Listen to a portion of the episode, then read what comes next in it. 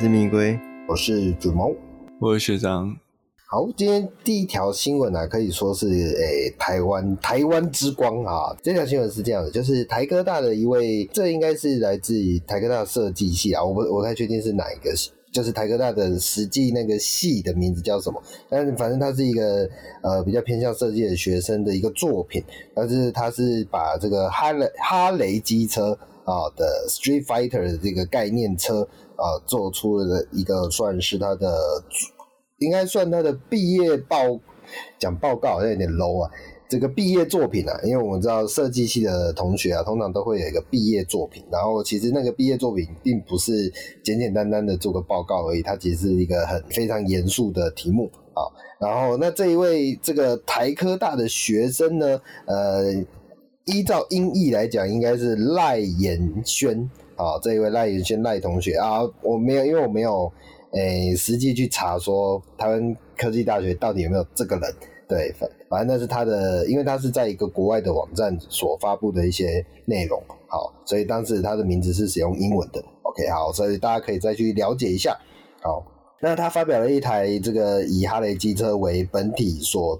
打造出来的概念车款呢、啊，叫做 Harley Davidson 的 Street Fighter 啊，这款车。那这款车的一个整个设计的重点呢，我觉得会比较着重在所谓的呃，它是一个用复古的线条去勾勒出这一款车的未来科技感，所以就是有点融合未来与复古这两个风格，但是又不会非常突兀，你不会觉得它是两个完全不同的风格凑在一起的那种感觉，所以整体的设计风格是非常的突出，而且有标志性的。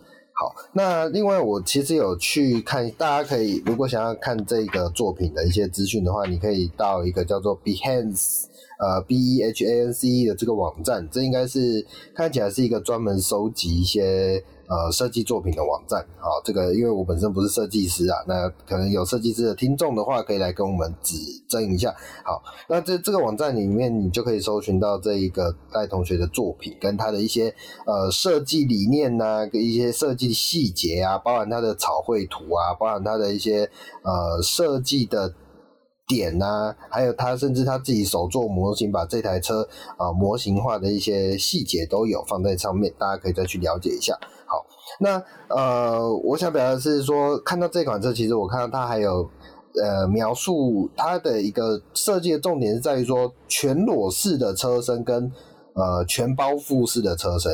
呃，我不确定 fully faired 的这个算不算叫做全包覆式以。以机车来讲，可以这样去解释吗？Fully faired，嗯，算吧，因为其实以一般挡车来讲，都还是在只会包油箱那块嘛。嗯，然后你这防晒车可能再多个风罩，是但是以它这个其实是这台戴同学设计的车子是有一些在继续往下包覆的车壳。嗯嗯，对对对。对，好，所以这我这我看他的设计出发点，我认为啊，我从他的内容判断，他是想要去做一个比较类似全包复式的作品，那，用比较包覆式的线条，把整个车子的造型去做一个比较呃未来感的设计。好，那它还有一个很特别的点，就是我们一般所熟知的龙头的部分呢、就是就像我们刚刚讲，它用一个全包覆式的线条去包覆住，所以你并没有办法很直觉的去判断出这台车的龙头的形状，那反而是就是你会看到把手像是从那个呃流线的车壳那样伸出来，好去做一个呃。这个线条的连接，哈，这是非常有意思的作品。呃、这边我补充一下，你仔细看戴同学设计的那个悬架，它不是一般的三角台加垂直避震器的设计，嗯，它这个其实是旋转式的那个前轮。那其实这种设计的话，把手就不是像我们现一摩托车、现行摩托车这样用旋转，它其实是一个。推拉式的，哦，我讲实际真的有车做出来，它会变得有点像是我们在开那个推土机那种感觉，嗯、哦，就是左右手是，对对对，它是平行推拉那种方式，去让左右的左右摇臂，这个会叫摇臂，就跟我们机车讲后摇臂一样，左右摇臂去做前前后不同的插动。是是是，对，真的是很有它的特色，不只是在呃整个造型上，在一些机构上的呃巧思也都非常有它独特的风格在里面。好，那这个我觉得这个新闻就跟大家做分享。那如果哎这位赖同学有哎不小心听到我们节目的话啊，可以欢迎你跟我们去分享一些你的设计理念，好，让我们可以进一步帮你做一个。赖赖、呃、同学是叫赖燕轩呐，赖燕轩，对。好，赖燕轩同学，好，那个我们指名你啊，这样讲好奇怪啊。联赖燕轩同学联络我们，我们不会寄发票给你。OK，好，接下来下一个新闻呢？下一个新闻我们要来聊一下 MG 这个品牌的某一个作品啊。那个，诶、这，就是接下我们之前不是讲过 MG 跟 OPPO 还有那个 Jeep 也有可能要回归嘛？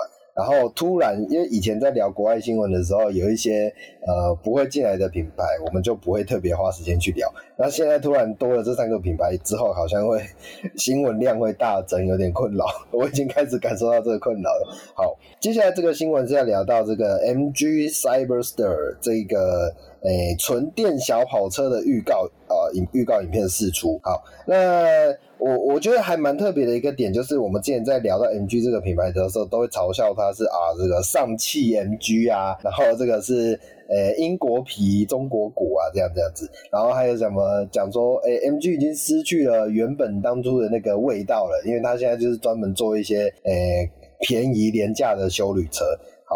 结果就在这个 MG 即将要引进台湾之际啊，就开始陆陆续续有很多 MG 这个品牌所推出来的新产品的预告。不管是我们今天要聊的这一款纯电小跑车，或者是前阵子我记得它有一些类似酷配型的轿跑的产品，那只是因为篇幅的关系，我们可能没有很仔细的去带到这些产品。不过大家有兴趣可以自己再去了解一下。那今天的这一款这个叫做 Cyberster 的这一款概念跑车啊，呃，据说当时是使用那个众筹的方式啊来决定是否要生产。那才十天的时间就达到了五千台的目标，所以也算是 看起来大家对于 MG 这个品牌要生产小跑车这件事情都，诶、等于是大家都在敲碗了，就这种感觉。好。那这一款这个 MG 的这个 Cyberster 这一款小跑车呢，就堪称是可以延续这个 MG 这个品牌真正精神命脉的一个作品。因为我们之前跟大家讲 MG 历史的时候就聊过，其实呃英国英国本身就有很多那种专门做小型跑车的品牌，那也不算品牌，有点像是小型工作室。然后就是因为有一些很有热忱的人，呃，就为了追求速度啊，去打造出一些手工产品。对，类似这种感觉。好，那这一款这个小跑车啊，这也许就可以真正的接续 MG 这个呃，我们当初当初讲说这个叫做 Morris Garage 这种来自于车库的那种热血的那一种精神。好，那这一款作品呢，很有可能就会跟 Mazda 的 MX-5 作为一个竞争型的产品啊。那其实 Mazda 的 MX-5 称霸市场这件事情也。呃，很久也不能说它称霸市场，因为它就是没有什么竞。他们对它就是一家独霸，在那个领域上那个价位上面。对对，对，你就是简单讲难听讲，就是你没得挑。OK，所以这也很可能就会变成他的一个对手。所以其实这是这件事情是让人会可以让人觉得蛮兴奋的。好，那这一支预告片呢，其实是由 MG UK，也就是呃英国的 MG 所发布的，所以这个是以 Return of the Legend，就是呃传奇回归这样子的概念去发表出来的东西。那呃整个可看性其实说是非常之高啊。那因为目前只是去揭露一些呃呃概念的轮廓啊，这整个影片整个影片并不是把整台车都秀出来，只是做一些呃。部局部的演绎，好，所以这个整个消息呢，我觉得我们就等后面更清楚的呃时候再跟大家做进一步的呃解说。好，好，那刚才讲到这个来自中国的诶诶、品牌嘛，这个 M 上汽 MG，哈，OK，好，那下一条新闻就要来聊一下，这个拆台直接拆台了，呃，这就是呃欧洲车厂啊、解除了与广汽。广州汽车啦，广汽的合作，那原因既然是因为这个不满中国政府啊介入太深哦，也也听起来有点像是那个，诶、欸，那种八点档的剧情，还是什么三角恋的剧情？OK，好，那这个欧洲大厂其其实就是 Stellantis，就是我们之前其实也讲过很多次，Stellantis 这一间呃集团，目前这个集团呢、啊，其实就是以之前的 PSA 以及通用，呃，还有什么，原本也有个，呃，原本还有缩写是什么、啊？我我一时想不起来，一家叫 PSA，啊，一家哦，呃，菲亚特克莱斯勒吧。F C 什么的，哦、好，我不好意思，我一直忘记了。哦，对对对对，P S A 跟 F C A 这两个集团合并起来的。好，那其实因为他们就提到了不满意这个政治干预过多，所以结束了与广州汽车集团的合作关系，并且还关闭了在中国唯一一间生产 Jeep 的工厂。哦，也就是说，现在已经没有中国国产的 Jeep，之前是有。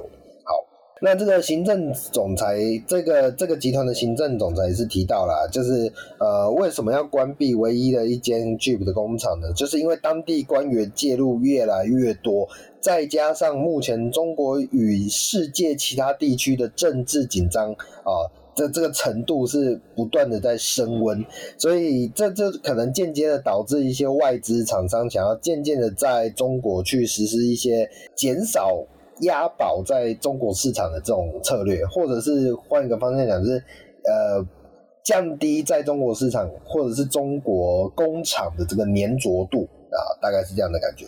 好，那他就提到了，他们不希望这个像其他公司一样在，在呃沦为交叉制裁的受害者。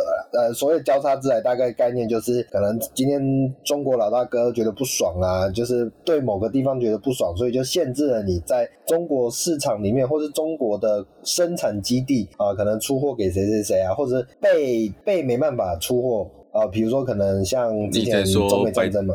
你在说白带鱼吗？白带鱼啊，还有什么释迦啊、哦凤梨啊，这这一类的 啊、呃。举例，OK，举例，柚子，哎，的，柚子啊，对对对对，OK，好，那没关系，我们卖不了柚子，我们不要买它的月饼啊、哦。其实我们好像也没买到的月饼，好，OK，没有，我们在笑说。奇怪，怎么统一也中枪了？哦，对，这个就是这个就是那个你空有那个名字也是没有用的。好，OK，嗯，好，那所以简单来讲就是这样啊，就是其实这个新闻也不只是在汽车业务上啊，在很多电子产业呀、啊，就是科技业啊，都有一些风声、一些消息。好，那反正就是各个外资厂商有渐渐想要转移他们的生产重心。呃，其实另外一个点是中国市场的劳工阶级的价格也越来越高了，没有比以前，没有跟以前一样那么便宜实惠。我想这也是一个因素之一。好，那。呃，所以我们就看不到了 Jeep 的工厂啊，Jeep 的国中国产的 Jeep 就有点可惜啦啊。不过可惜也还好啦，反正我们本来就买不到中国产的 Jeep。嗯、好，那下一条新闻啊，来分享一下，这个是美国的保险公司，这应该算保险公司吧？呃，保保险比较网，这个就是应该是一个专门在针对一个保险去做一个。数据分享的一个网站哦，他们做了一个算是研究，就是公布了五大最常出车祸的汽车品牌，好，这个是还蛮特别的。好，那这个汽车品牌的选择当然是很多嘛，但是他们最终依照了四百六十万份汽车保险申请案件，去整理出了五个在美国最常发生事故的汽车品牌。好，那这些品牌呢，呃，除了这个五个最常发生事故的品牌之外，他们也去判断哦，哪一个品牌的事故发生率最低？结果发现事故发生率最低的居然是 Volvo 啊、哦，这个汽车品牌啊，只有百分之五点八一的肇事率，跟全国的平均相比低了百分之三十七啊。这个号称医生跟呃，号称医师跟律师才会挑选的这个豪华品牌车 Volvo 啊，这是实至名归。哈哈，好，那身为。呃，Volvo 车主 有没有想要评论一下我们第一个数据？我觉得最主要是因为它没有没有性能车的啦，哦、现在现在所以你也开不快嘛。哦，有点可惜。会吗？就是、可是 Volvo 本品牌的产品的动力数据也都不太差。没有，它锁一八零啦。哦，这也哦，这也是全球锁一八零啊，所以你根本开不上去啊。是是是，也是，就是想要开快也开不上去。哎、呃，这个其实也是 Volvo 的目标嘛，因为他原本就寄望在，我忘记好像那时候是说在二零四零年，嗯，他希望没有任何 Volvo 的致死事故。呃呵呵，是是是是，那是公那一间公司的愿景。好。所以我觉得，嗯，我觉得就蛮符合说它的产品定位吧。哎、嗯，那你刚刚讲律师跟医师嘛，就两个最怕死的行业。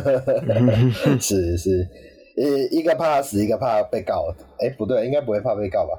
啊，OK，好，就一一个。一个怕自己出事，好、哦，对，应该讲了，一个怕自己发生意外，然后要被救治，就会很敏感、嗯。然后另外一个是怕自己被仇家追杀、哦，可能开车冲撞之类的吧。是是是，OK，好，好，那讲完了最安全的车啦，那我们来终于要来看一下，对前五名的肇事率。排行榜到底是什么了？那第五名其实就是 Hyundai 现代汽车。好，那现代的肇事率大概是百分之十点三零啊。那最容易发生的事故哦，最容易发生事故的车款是他们的高级品牌 Genesis Genesis Coupe 这款车，有百分之十三点八九的驾驶曾经发生事故啊、哦。那 Genesis Coupe 还蛮特别的。我这让我联想到之前，诶、欸，那个我记得是谁，老虎伍兹是不是曾经发生车祸，也是开的 Genesis 的车子？对，然后他脚受伤嘛。不过他那一台是修旅车，我记得是哦，对对对，我印象中是休旅车 GV 七十的样子吧？嗯嗯嗯嗯，是是是。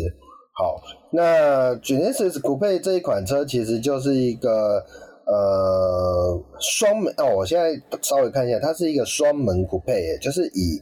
呃，现代集团的车子来说是一个蛮特别的产品，就是它不是一个很很平价的东西，看起来是颇有料的。OK，然后甚至还有搭载双涡轮 V6 的引擎哦，这个真的是一款性能车啦。所以以这个品牌定位来讲，还蛮呃好。以这个事故发生率来讲，好像听起来还蛮合理。OK，那最不常发生事故的是 Elantra Coupe，那肇事率只有百分之五点六。好，这 Elantra 可能就是一个比较呃，我觉得就家用牌，对，对对对对对对对。好，就像你大概可以想象，就是开 T 打车子，好像比较不会去撞人那种感觉。嗯，哎、这个也不一定呢。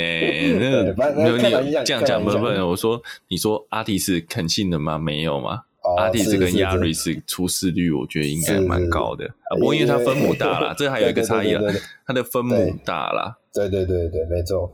你可能总数多，但是对相对肇事率可能没有那么高，因为它的车主更多。对对对对对，没错。好，接下来第四名是 Mazda 啊，Mazda 车主的肇事率是百分之十点四一啊。那最容易出事的车款居然是 CX-3 啊，CX 三有百分之十二点六二的肇事率。那最不常发生的、最不容易肇事的车款是 Mazda 2啊，肇事率大概是百分之七点六五。好，那 我觉得这个很特别，因为其实对车子有点概念的，或者对马自达的产品有点概念，你会发现 C 叉三跟马二其实是同一台车，底盘的是同样的吗？同一个底盘，但是有，反正 C 叉三其实就有点我们之前会笑成这个高脚。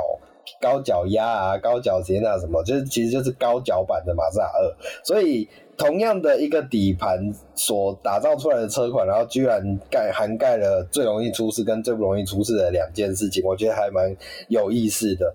好，那可能是可能是悬吊拉高以后，这个车子比较不稳，而摇摇晃晃，所以就容易出事情嘛。我的预测反而是车主群的。属属性不一样，啊、是是是，马二开的可能会是哦，这不是性别歧视哦，我是认为、嗯、我自己觉得马二开的可能是以呃小女生居多，呃是是是，然后或者是年轻妈妈，嗯，哦，但是美国也有可能蛮多年轻妈开 C 叉三，但是我觉得 C 叉三可能就是爸爸开的了，哦，或者是年轻的男性，可是美国人开 C 叉三不会太挤吗？如果你没钱呢、啊？我会我严格说起来，这两款就是没钱才会买啊，他被迫要去买这个价位的车子。OK，好，好，就是相相对收入不是说你可以买到道奇啊，或者买到什么林肯啊，嗯、或者是、嗯、呃这个 GM 那个品牌的，他就会选小型车。因为讲真的、啊，你就像你讲的，马二跟马跟 C 加三，这在美国根本算是超级超级小车了。对啊，对啊。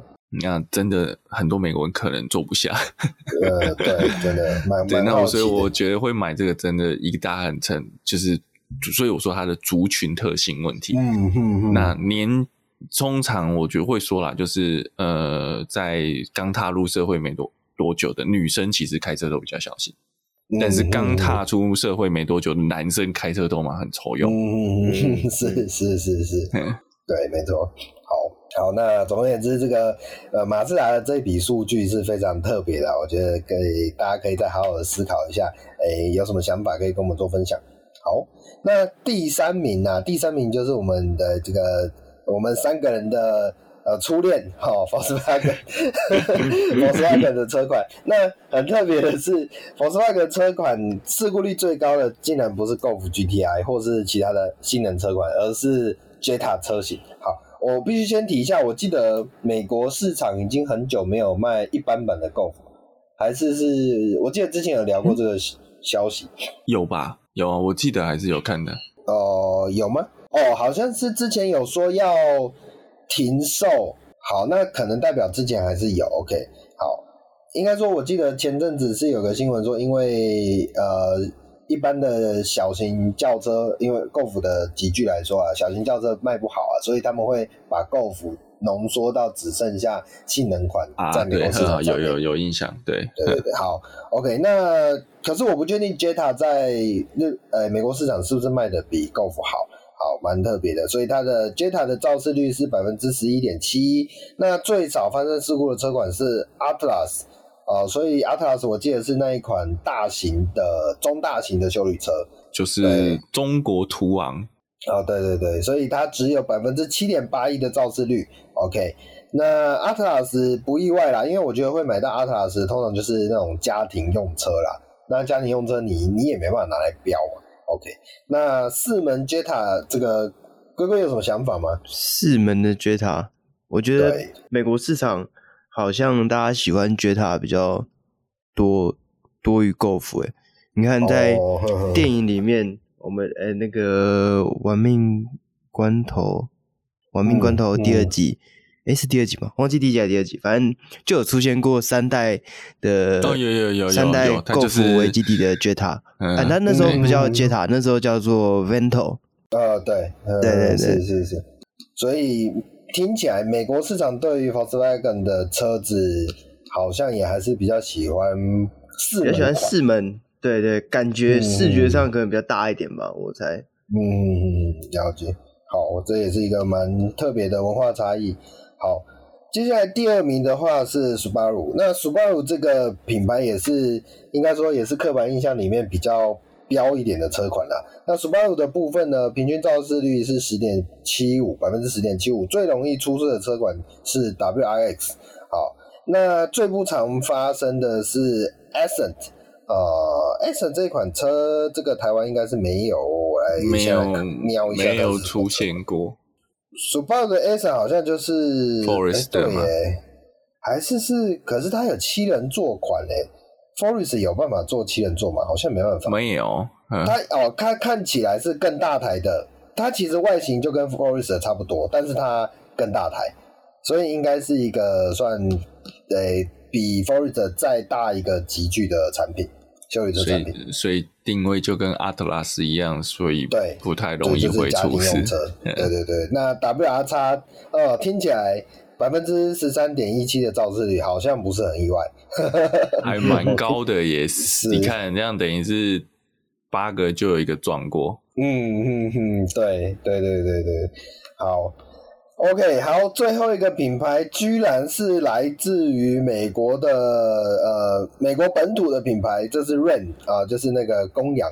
哦，就是你如果对美国车是有印象的话，大概就是专门出 pickup 啊，然后那种大型厢型车啊，那个水箱罩有够大 K，然后又镀个非常亮晶晶的那一种车款。好，据这个这个平均造势率居然达到了百分之十点八二。那其中造势率最高的这是这一款 Ren 呃三千五啊，这个 Ren 三千五应该是皮卡吧？哦，对啊，而且它是大型皮卡嘛，对不对？三千五应该是六六轮的，六轮的，对，六轮的，后面后面是四颗轮子的，是是是是，哇，这个这一款车对，非常的巨大，非常的大台，好。那这个肇事率跟全国相比啊，高了百分之五十三，是最容易出的车款哦。这个可能是开这种车在路上其实肆无忌惮、目中无人吧，所以就把人家碾过去。因为其实它真的很大一台，我觉得视角是是个视野的限制也是有关系哦。有有有有有有。最近在。做功课补《黄石公园》第四季，我觉得《黄石公园》应该贡献了某些肇事率啊，不是？因为里面都是牛仔在开这台车，正在还拖着马、拖着载马的车在走。是是是，对对对对对。好，那该品牌肇事率最低的车款是 ProMaster 一五零零。好。这一款车我查了一下，我就笑出来了，因为它是一台货车，但是它不是那种不是家庭用的 van 哦，它就真的是货车的 van。OK，所以这种车好不意外。OK，好，所以这个这个整个新闻呢、啊，就跟大家做个分享，我觉得还蛮有意思的，大家可以再诶、欸、分享一下、分析一下这个各个车品牌的肇事率哦，有没有什么让你觉得呃特别的地方？但是肇事率最低的居然不是特斯拉，我有点压抑。哦，oh, 因为虽然我们常常会看到特斯拉有事故，是但是其实特斯拉的事故率以它的量来说是非常的少。嗯嗯嗯，然后就是就像我们之前在讲那个林志颖的事情，呃，一电动车一撞哦，尤其特斯拉一撞，你看媒体就开始黑嘛，啊，因为他们都付不都不付公关费的嘛，哈，都不做公关的，所以媒车那个汽车媒体就会开始黑他们，然后大家都说特斯拉感觉很危险这样，但实际上因为有这些 AP 或是辅助安全辅助的关系，其实特斯拉的肇事率比人还要少很多。嗯嗯，对，我想纯人驾驶，嗯，所以我有点讶异，Volvo 其实还是赢特斯拉的，嗯，对，在这方面，我我在想是不是因为特斯拉车主会在路上对人家喷 BB 枪吧，所以这也算是一个肇事。不不，你这个报告是美国嘛？哦，那就不是喷 BB 枪了，不是不是，直接喷真枪，人家就已经就出去了，所以没有车碰车的问题。对对对对对。啊，那个特特斯拉车主，我我不是故意的，我们错了，我这边智商诚挚的建议。OK，呃，开开玩笑，开开玩笑。对，不过这确实是一个值得探讨的议题啊。觉得，哎，如果你各位听众们有对这个议题有什么想法，就是为什么特斯拉的肇事率居然没有比较低，没有比啊 Volvo 还要低啊？你可以提出你的想法啊，跟我们做个讨论。好。那接下来下一条新闻要来讲到一些比较热血的车款了，那就是 Porsche 的九二世代的呃九好老口，Porsche 九二二世代的九一一 GT 三 R 啊亮相了，是九九二世代哦，不好意思，我刚刚讲什么？我刚刚讲九二。好，看来肚子饿了，好，不好意思。好，这一款是为了备战二零二三年赛季的 GT 三赛事啊所发表的这个九一一 GT 三啊啊，这个整个性能呢、啊，比起之前是有更强大的提升。好，最大马力来到了五百六十五匹，它使用的是四点二升的六缸水平对卧引擎啊，这呃整台车也经过重新调教。啊，所以在这个针对赛事啊，有更多的所谓的这个要怎么讲？呃，不管是表现啊，或是稳定性来讲，都有所提升。好，那这一款车，这款车学长 有没有办法？OK，快速对，呃，可能 GT 三 R 就是、嗯、其实它跟等一下卷毛会讲另外一台 GT 三 RS 不太一样，因为 GT 三 R 是纯厂设定。纯赛道设定，嗯、所以它不是一台道路用车。嗯、是，呃，本身它在预设里面，你其实看到宣传照就会看到它直接就有防滚笼啊这些东西在里面对对，好，然后包括那个一些防滚网哦，它都已经有加挂。嗯、那其实这台车跟 GT 三 RS 或是 GT 三很大不同，其实它的引擎是有加大，它的引擎是四点二升的对卧水平对卧引擎。那 GT 三或者是 GT 三 RS 应当都还是四点零那颗，嗯，好，呃，不过因为 GT 三 RS 是即将发表，我们现在手上也还不确定它是不是真的还是 keep 在四点零的，不过应该是啦。所以马力上面也有就是有再再往上一阶，因为 GT 三 RS 的马力大概约略在五百一、五百二的水平，这个 GT 三 RS 已经到了五百六十五吧。嗯，我看到宣传宣传资料好像是这样子。好，那是然后另外就是它的后轮也有往后去呃加长，所以其实它的轴距有变长，然后它的轮距当然也会变得更宽。哈，对，所以这个其实我觉得它就是一台纯赛车啦。嗯，哦，所以这个这个跟你说台湾会不会买吧？可能会有吧。不过我想台湾会去买 G 三 RS 的人会更多。那有另外一个我觉得比较要提的就是，当时在九九二 GT 三啊，不九九二 GT 三刚发表的时候，我们那时候不是我跟郭威都很难接受它那个鼻孔嘛。嗯嗯嗯嗯，对，诶那个两很像鲶鱼往上的两个鼻孔。那其实，在 R 的部分的话，变开它开了一个更大的贯通式的出。算是排风口吧，好，那其实一样啊，就是加大从前气坝进入到中冷气之后往后带的空气流速，好，那变这个流量会更大，然后可以让它在车头产生更多的泄压力。哎、嗯，对，那这个至于在 GT 三 RS 接下来要发表的 GT 三 RS 这个，等一下卷毛再带的时候我们再提，它的差异在哪里？是，哎、欸，不过我这样看起来它。呃，GT3R 的这个鼻孔反而比较不明显一点的感觉，没有没有更大更大。呃更大，但是好像从正面来看哦，对正面你看不太到，因为它的位置更高，嗯，它它已经在灯的后面了。GT3 之前九九二 GT3 的那个鼻孔在下缘，对对对，没有错，所以那个你从正、嗯、正前方就会看到。是是，所以不是那时候就说有人就说不喜欢看到那两个嘛，然后我们就说有一种贴膜方式，嗯、就你就贴引擎应该贴那两条，把它贴黑的。哦，因为你如果白车浅色系的车，就那个孔就超明显的。对，然后你就贴两条，把它贴黑的，然后就像那个眼睛的那个眉毛往上那个位置。然后我们说，靠，好好一只青蛙，你把它变成环，是是是，是，动物的环，没错。好。好，那延续刚刚的这个这一台 GT 三 R 的这个话题啊，那同时保时捷也有一台正准备发表的产品，那就是学长刚刚其实其实也有讲到了，就是九一一 GT 三 RS 这一款车。好，那这一款九九二世代的九一一 GT 三 RS 呢，预计在九应该算九九二点二了吧？哦，九九二点二，对，龟龟龟龟，我们现在算应该算改款了，对不对？小改九九二点二没有，应该因为它没有一啊，还是九九？你说因为因为没有九九二，我们没嗯，应该说九九三 RS 在九九二还没有出来过嘛？对对，所以它它一定是点一，嗯，OK，嗯嗯嗯嗯嗯嗯，OK，好。所以好点一的 没有这个我们会讲点一点二，就是小改款前跟小改款后啦。因为一直以来，像九九七也有九点一点二，九九一的也有点一点二，我们会这样叫。嗯、OK，好，那这一款 G 三 RS 呢，预计会在八月十七号有正式的发表，正式的线上发表，到时候大家可以去追踪一下。那这一款这个。九九一 GT 三 RS 呢，他们是原厂原厂哦，原厂原厂的团队呢，是号称这一款车较前一代的设定更符合赛道的优化和调教。其实好像我记得我们之前也讲过类似的话题啊，就是你哪哪一款车不是下一代比前一代更强？OK，好，那这一款的开发的过程中，团队特别注重在空气力学以及底盘的呃这个。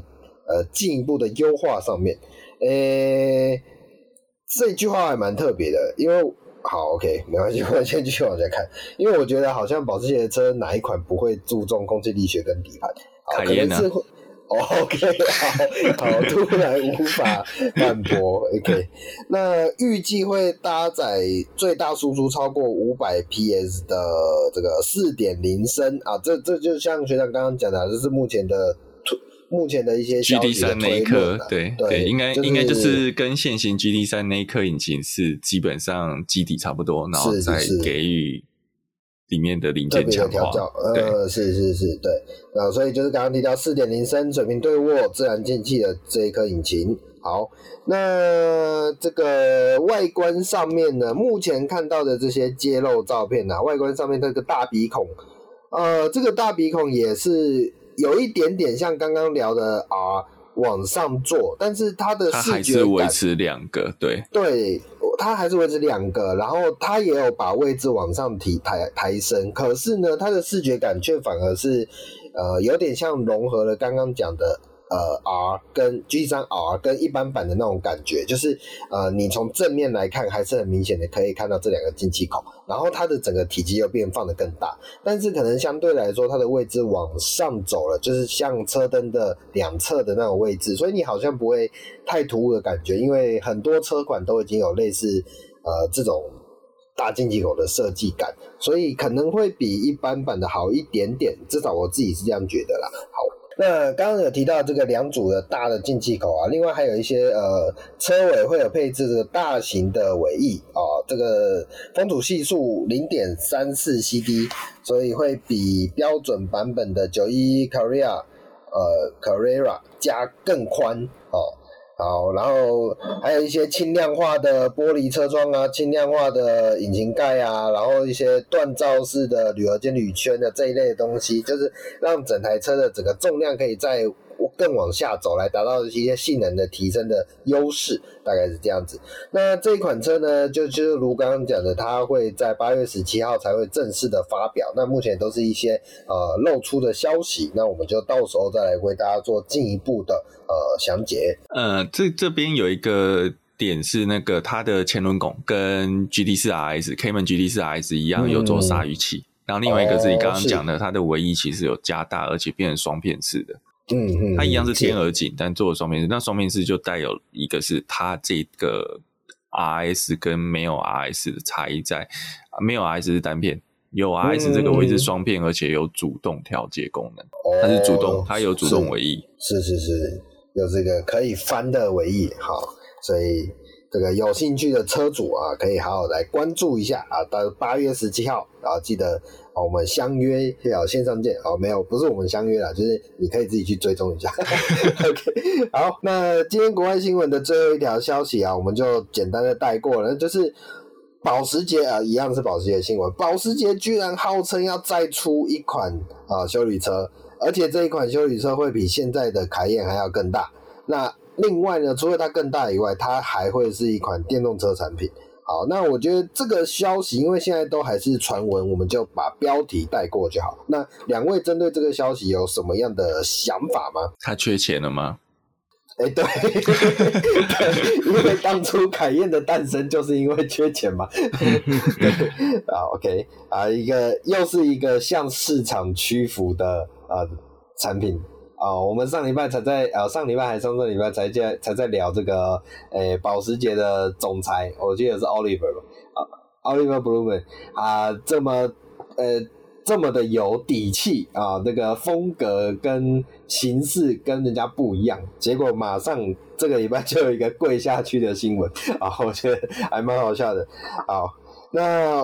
呃，大家可以期待一下啦。可是我记得凯宴跟 Q 七是同一个底盘嘛？凯宴对，跟 Q 七对。对，那以现在奥迪来讲，也没有更上面的产品。那这款车 OK，它的定位可能会蛮特别的哦。又是没有，因为它毕竟它已经讲这个是一台呃，应该不是说已经讲，是说这个应该是一个纯 EV 了啦。哦，是是是，啊，那当然就不会用凯宴的。或是油车的这个规格，也是也是也是，应该会用之前传闻很久的，就是奥迪跟保时捷想要一起打造的那一种，我记得好像是 PPE 底盘吧，如果没记错的话。对，不会是 J One 啊，J One 当时就是 Taycan 跟这个 e-tron GT 这个这个当时只是实验，J One 真的是一个实验性底盘，是是是是，而且它也比较偏向那种呃轿车、轿跑车型的底盘。嗯应该也不适合拿来做修旅车。好，OK，那这就是一个小道消息，跟大家分享一下。那呃，也许未来我们就可以看到更豪华、更巨大啊、更奢华的保时捷修旅车出现了。好，那接下来就请龟龟来帮我们带国内新闻吧。好，那本周第一则国内新闻呢、啊，是在经销商已经有传出，Volvo 即将在八月十二号推出 XC40 T2 Moment Momentum。的这个车款，那售价是一百四十二点九万。那这个 XC 四十 T Two 啊，导入是为了取代原本的 T 三车型。那 T Two 搭载了一点五升的涡轮增压引擎，然后最大马力是一百二十九万跟二十五公斤米的扭力。那导入之后呢，就会成为这个 Folvo 目前旗下价格最低的一款车型啊。对，那呃学长会怎么看这个 T Two 车型的导入？因为这应该是第一次有这个代号在台湾出现的样子。对，没有错，台湾以前最小就是三了，因为一度最小是四，然后慢慢就变三，然后变了。变二哈，那我觉得这是一个市场导向的问题啦，因为 T 三它基本上就是一个一百五十万起跳的车型，嗯嗯，大概也不会太低，再低了。但实际上，其实就销售而言，很多人哎、欸、其实 T 三是卖的最好的，为什么？嗯、因为大家就是要这个车型嘛，啊，Volvo 又是不管高低规格，它的这种安全配备，然后会买 Volvo，大部分就是比较在意安全这一块，那它都标配，嗯、其实它不太在意动力的部分，嗯，所以其实越低反而，而且这个配的是布椅啊这些东西的，好，诶，我会说啦，其实讲真的，T 三的这个质感没有那么好啊，不过也就这个花多少钱买多少。买什么样的产品嘛？嗯嗯，那我觉得它最主要就是有人说要挑战 Nexus UX 哦，嗯，我觉得我觉得这句话怪怪的，我觉得它比比较像是对 N 叉两百的那种感觉。哦，OK，可是 N 叉不是比较贵吗？N 叉是到一百六了，对，可是就是一个呃，要怎么说？要怎么说？对了，以价格带来说是这样没有错，但是。我我会想表达是，他是想挑，呃，这个集聚之下最最最最最入门的款式，就是我有一个用最便宜的价格去 touch 到这个豪华品牌的这种感觉。嗯，对，所以它不只是单纯在价格，以及单纯在呃产品的集聚上哦，OK 的那种差异。诶，UX 比较小，对不对？U 差很小，那我那应该我讲错，那觉得它应该是要挑战 U 差，而且 U 差销 U 差的销量是最好的嘛？呃，N 你说 N 差还是 U 差？就比较小的那个是销量比较好。小的呃的，哎，没有，哎，应该是 N 差卖的比 U 差好吧？我觉得哦，是这样的，OK，我我没有看数字啊，但是我想象应该是这样。对，但是 U 差确实是一些想要 touch 到豪华品牌来说。好，很比较容易的入门方式。对，所以，所以我刚刚讲说，我觉得是他有人在讲，他是要挑战啊，我们就不要定位 U 叉或 N 叉，他要挑战 Lexus 所谓入门级具豪华修旅车的地位。对对，对，我觉得这个定位蛮合理的，这就个价差是可以接受。然后 Volvo 又是一个相对安全的品牌。然后虽然说我刚刚已经讲 T 三的质感不好，T two 的质感更不好，但是。都还是比 Lexus 最入门的那个好。你是不是在凑？我没我没有在凑，我就是这是讲现实面的问题。我们就包括你在讲新车的肃静性哦，或者是配装装配的这个质感。不过还是要嘴一下啦，XC 四十的 T 二跟 T 三其实内部因素要减不少。哦，是哦，对，但是你不太。不太会摸的地方，嗯嗯嗯，对，了解。因为我们家最近刚弄了一台，所以我也很有感。就是你比较都是入门车型，V 四十的质感其实比 XC 四十的入门的好。嗯嗯嗯。哎、欸，不过我想确认一件事情，就是 T two 车款在国外是本来就有这个车型，本来就有，本来就有。嗯，是是是，了解。那、啊、一样，它都是同一颗一点五三缸啊，就是调降输出。嗯、不过它目前是好消息，我要说好消息是它还是八速手自排，那就是爱心变速箱。嗯、啊，其实 B 四哦，B 四已经变成吉利七速 DSG 了。哦，是。这个是有差别的。哦，那最后就是得看这一款车的铝圈 是不是配的那种很 boring 的铝圈呢？十八寸，对，就跟那个奥迪的车款一样，有没有？这个入门级距的铝圈都丑的要死。那下一则新闻呢？是这个裕隆日产汽车宣布，二零二三年时的尼桑 Leaf 从八月一号开始预售。那目前预计导入的车型呢，有两个车型，那分别是预售价格一百二十五点九万的轻旅版，以及一百三十九点九万的长城进化版。那新年式的 Leaf 在外观上有小小的改变了，那采用了全新设计的 V-Motion 黑化水箱护罩，那同时也换上尼桑最新的厂徽。那首度导入国内拥有六十二千瓦小时电池组的长城进化版，那最大马力来到两百一十四匹，跟三十四点六八公斤米的扭力。那经过 NEDC 的测试，续航里程来到了四百六十三公里。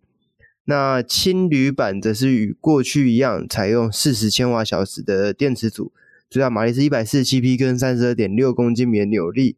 那 NEDC 的测试里程为三百一十九公里。那这次的尼桑 Leaf 的降价，让它成为除了 E 菲利卡之外最便宜的电动车。我说的是以目前台湾市场有在贩售的车型来讲，对。那两位怎么看这个价格？一百三十九点九万，以电动车还算便宜啊，算便宜，对。对，因为、哦、呃，嗯、我们刚刚的刚刚前一个在讲 Volvo，Volvo 要。还没出，但是要出那个 P 六，基本上也是快一百九十万的价格。嗯嗯嗯。然后我们刚刚讲 Lexus 最便宜的，呃，UX 三百一吧，对不对？对对对对对。也要一百六十万嘛。对。嗯。然后特斯拉又一直往上涨了，所以它有比 Ioniq 跟 EV 六便宜吗？也是比较便宜嘛。嗯。所以我还有电动车比它便宜的吗？哦，Kona EV 是一二七点九的样子。哦，那那就差不多几句。不过 Kona EV 就是比较偏 SUV 啊，那不是这种轿车型或 hatchback 型的。嗯，我我觉得蛮特别的。Model 三涨价嘛，然后我们上次来聊，好像涨了不少。然后 Model 三 SR 基本上已经要一百七了吧？嗯嗯嗯，结果这一款 Leaf。突然还降价回来哦，嗯，然后因为日币贬值啊，哦，是这样子，那其他日系车是不是该跟进一下？哦，不好意思，美金计较。对，OK，好，那下一则新闻呢，同样是来自裕隆日产。那 Infinity 宣布呢，大改款的 QX 六十展开预售了，那分别有两百六十五万的风尚版。跟两百八十万的旗舰款，那统一都是标配七人座的车型。那在旗舰款车型呢，可以加价二十万选配极致六人座的套件。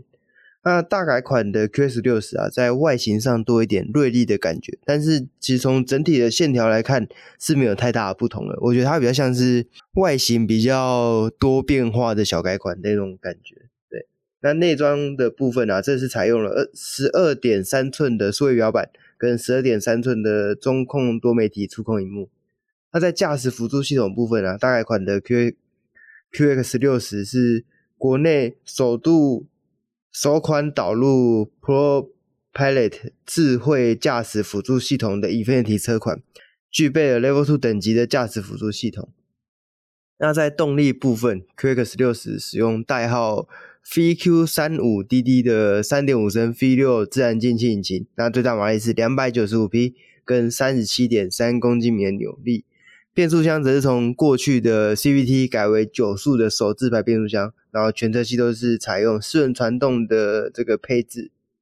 那 Infiniti 总代理于龙表示，大改款的 QX 六十将在今年的九月份开始交车。那卷毛对这款七人座的休旅车这个价格定位，你觉得有什么想法吗？接近两百五，接近三百万的价格。两百五接近三百万，我好像会想要选那个，诶、欸、诶、欸、Defender。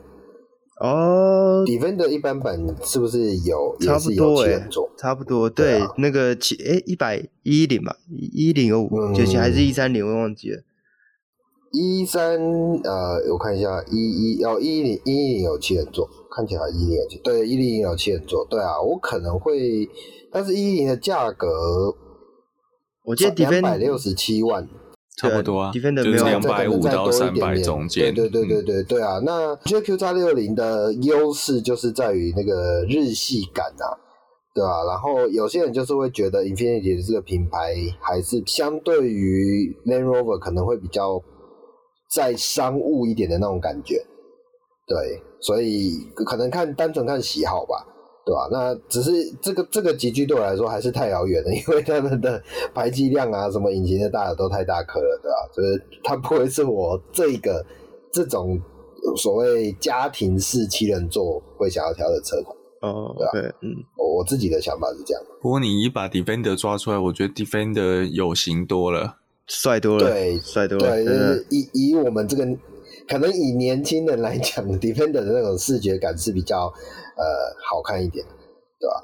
但我不得我我也必须承认说，就是 Q 三六零给我的感觉就是比较成熟稳重，确实是如此。这两款车摆在一起的话，对，你会觉得它的那个成熟感还是比较强烈一点。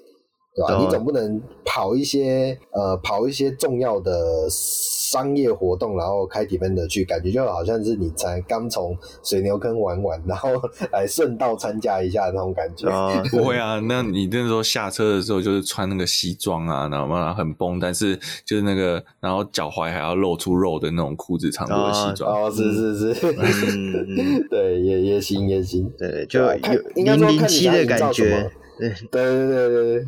看你想要营造什么样的风格在自己身上吧，我觉得。对，但是显然 Defender 的这个个人风格绝对是更强烈一点了。对对对对对，没错。好，那反正这个喜欢 Infinity 的车主就可以再再参考一下。对，好。那下一则新闻呢是这个福特六合啊，在二零二一年三月的时候就发表了这个女玩家 Tornado Contact。的这个车系，那在今在最近啊，有在这个送测名单，就是在行政院环保署的这个噪音检测的资料库，有看到了，可能是全新大改款的这个女玩家，而且是柴油的车型，在送测的名单当中，那年份标记也是二零二三年的这个年式。那因为、呃、不好意思，我我更正一下，跟是 Tourneo。哦，Tonio。有点差别，对，Tonio 不好意思，Tonio Contact，OK，呃，Tonio Connect，Connect，对对。对对，好，那这个新大改款这个女玩家，它其实在车头，应该说整个车侧的样子都很明显看，可以看得出来，很像新世代福斯商旅的 Caddy，因为它就是这个 Caddy 的双生车，除了它的厂徽不同之外，其实两台车有很多。这个雷同的地方啊，对，对，那呃，采用二点零升的柴油引擎，其实也跟目前市场上国内所贩售的旅玩家有有一些不不一样的地方，对。那卷毛要怎么看这台车？呃，其实我这一题算是我特别点名想要提的啦，嗯，对吧？那其实我只有一个重点就是。这一款跟 Caddy 我会想选这一款，那原因就是我觉得它的车头比较好看。Uh-huh.